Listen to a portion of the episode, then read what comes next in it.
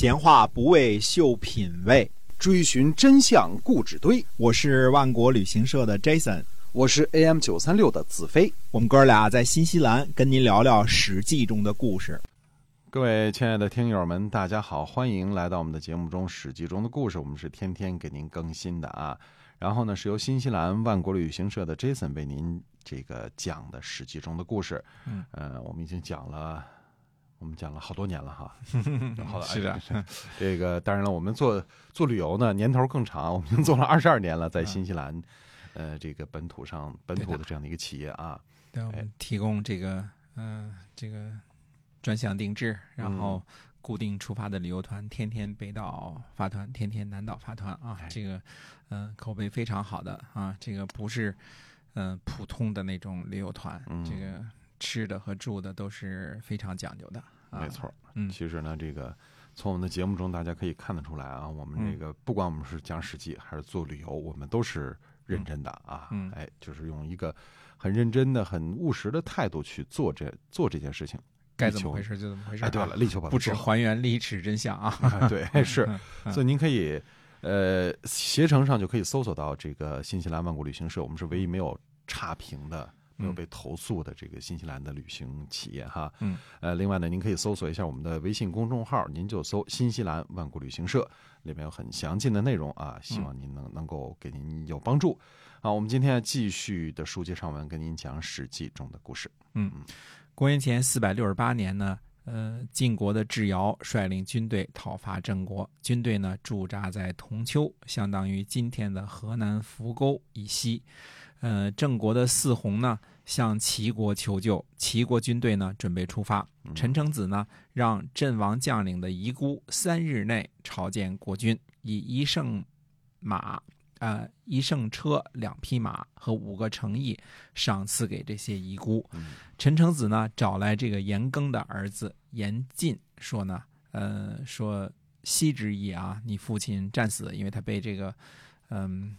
被智瑶给活捉了嘛？田庚啊，他说你父亲战死，因为呃国家多难呢，没来得及抚恤你。现在国君呢命令把这个诚意赏赐给你，你呢应该驾着车去朝见国君，不要废弃先人的功劳。齐军呢呃整肃啊，行动隐秘，呃路过谷谷地的当地的老百姓啊都不知道有军队路过啊，所以你看这个。呃，军队这个静悄悄的啊，不扰民啊。哎，到达蒲水的时候呢，下雨了，不能涉水而过。郑国的这个子产的这个儿子子思啊，当时是求救兵去的，他就说呢，他说晋国的军队啊，在毕义的屋檐下，所以告急。现在呢，军队不前进，恐怕就来不及了。陈成子呢，穿着雨衣，呃，拄着革，然后。站在山坡上呢，亲自督阵；马步行走的呢，就亲自用鞭子去抽那马，啊，就这意思呢，就是亲自这个督促军队前行，涉水前行啊。智伯听说以后呢，呃，便撤兵返回了。智伯智伯说什么呢？说我占卜过讨伐郑国，没有占卜和齐国作战，嗯啊，这是理由啊，这个就退兵了。实际上是听说这个陈成子这个。大军太太厉害了啊！这个军纪这么好，估计打不过啊。那么智伯呢，派人对陈成子说说什么呢？他说：“大夫陈氏是从陈国分出来的，陈国被灭呢是郑国的罪过。我们国君呢派我来调查陈国灭亡的原因啊，请问您体恤陈国被灭吗？要是您觉得宗国被灭对您有利，那我又有什么关系呢？”嗯，注意啊，这是智瑶在这儿故意这样说的啊。其实，呃，陈国是被楚国所灭的，跟郑国无关，对吧？没有什么关系啊。呃，陈成子呢就发怒，他说：“呃，经常欺凌别人的人呢都不长久，难道智伯能够长久吗？”啊，就是他说这话就是侮辱人嘛。你们老陈家都是都是一家的，我是为你们这个陈陈国报仇的，结果你来帮助郑国，对吧？嗯，那，这么个意思啊。那么。中行文子呢？中行寅就告诉陈成子说呢，他说有人从晋军来给我递话说呢，说晋军打算用一千辆兵车破进齐国的营门，就可以全歼齐军了。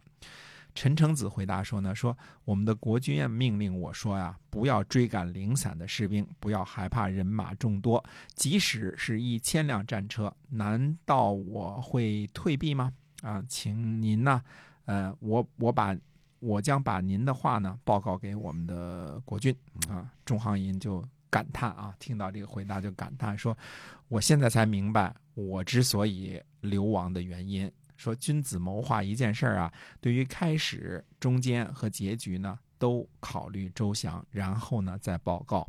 我现在呢对三个环节都不知道，就报告了，想不流亡也难呐。啊，这个中行银是原来六大家族的这个晋国六大家族的家督啊，现在这个在在这个齐国做客呢啊，这个。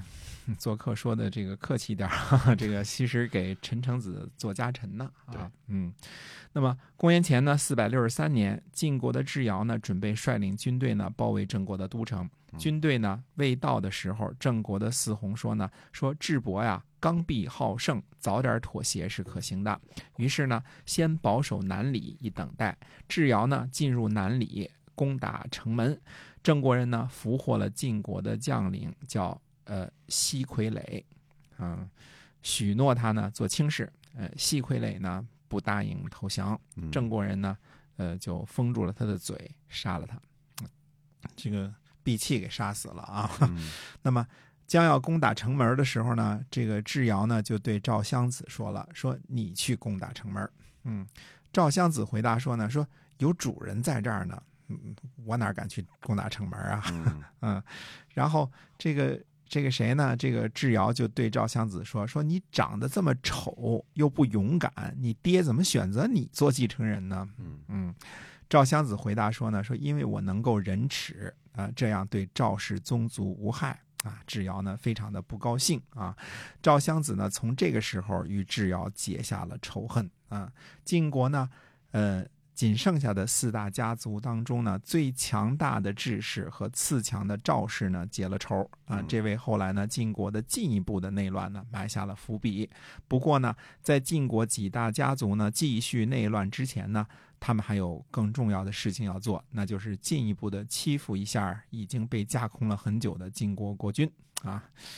呃，从这个时候呢开始往下数呢，再过十年，到了公元前四百五十三年呢，就到了著名的三家分晋的那场大戏的时间了啊！这是纯粹的春秋末期了啊。呃，那么前几期讲的呢，魏国啊、宋国啊、郑国啊、鲁国的故事呢，基本上就是《左传》的最后几章了啊。春秋时期呢，也基本上快要结束了。至于春秋和战国时期的这个分界线啊，基本上有几种不同的说法啊。按照呃这个公元前四百七十九年孔夫子去世作为一个分界线的，按照公元前四百五十三年这个呃韩赵魏这个嗯灭智氏来划分的，或者是按照鲁哀公出逃来划分的，以及按照周王纪年等几种啊这个。嗯，都有道理啊，其实也不重要，反正就是这一段时期吧，对啊，是这个春秋和战国的这个分界点啊。那么三家分晋呢，消灭智氏，基本上开启了战国群雄混战的局势。大多数人呢，还是呃同意呢，把公元前呃四百五十三年啊，韩赵魏灭智是这一年呢，呃作为战国的开始的。嗯，那么战国开始之后呢，历史就开始模糊不清了。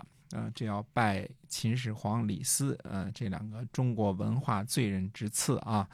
嗯，注意，我只是说他们两个是毁坏中华文化的罪人，这个这个定义我相信靠得住的啊，没有说其他的什么啊。这个，嗯，那么在开始讲解混乱不清的战国故事之前呢，嗯，还需要花时间呢梳理一下春秋这个灿烂的中华文明的摇篮期啊。呃，文明呢，这个。呃，需要总结的东西很多啊，粗略的大约分成呢，这个春秋的贵族制度的演变呐，礼乐制度啊，文化呀，嗯，还要啰嗦一下呢，春秋时候的各个邦国或者叫诸侯的前世今生啊。那么正是这些诸侯国的渐渐兴起呢，导致了周王室的联邦制度的破产。对，那么呃，晋国的晋晋国这个呃，基本上啊。在齐桓公之后呢，一直是霸主制度的继承者，春秋时期的男一号。那么晋国呢，呃，可以说是当时主流国家的一个象征啊。那么，呃，这个也是呢，各个家大夫呢架空国君呢。当时呢，晋国的家大夫架空国君呢，也是天下诸侯国的一个缩影，所以，嗯呃，有必要呢再啰嗦一下呢，晋国各个家族呢盘根错节的关系，还有，呃，中军将兼正卿这个政治军事合二而一的这个制度。那么还有一个题外话呢，就是春秋时期中国南方的开发。啊、今后这几期节目呢，我们就是差不多对于春秋这五百集左右的节目，算是算是做个小结，各个方面的这个呃评论几句啊。嗯呃，另外还有一个可以说不是问题的问题，呃，但是呢，很多人可能关注到底哪几个人才是春秋五霸？嗯，对，这个一直是有不同的说法啊，关于春秋五霸。哎，所以呢，对的，到底是呃我们认为的春秋五霸，嗯就哎是是哪五个呢？嗯希望您能够关注我们的节目，我们会在后边的节目呢跟您慢慢的分享。请您记住，是由新西兰万国旅行社的 Jason 为您讲的。哎，那么您可以了解一下我们的这个新西兰万国旅行社啊，公众号上搜索一下中文就可以，新西兰万国旅行社里边呢，呃，应该会有您所喜欢啊、您所感兴趣的内容。好，那我们今天史记中的故事呢，就跟大家分享到这儿，我们下期再会。再会。